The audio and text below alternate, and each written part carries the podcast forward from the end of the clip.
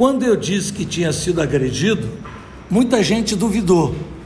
Agora, depois de três anos, foi feita justiça.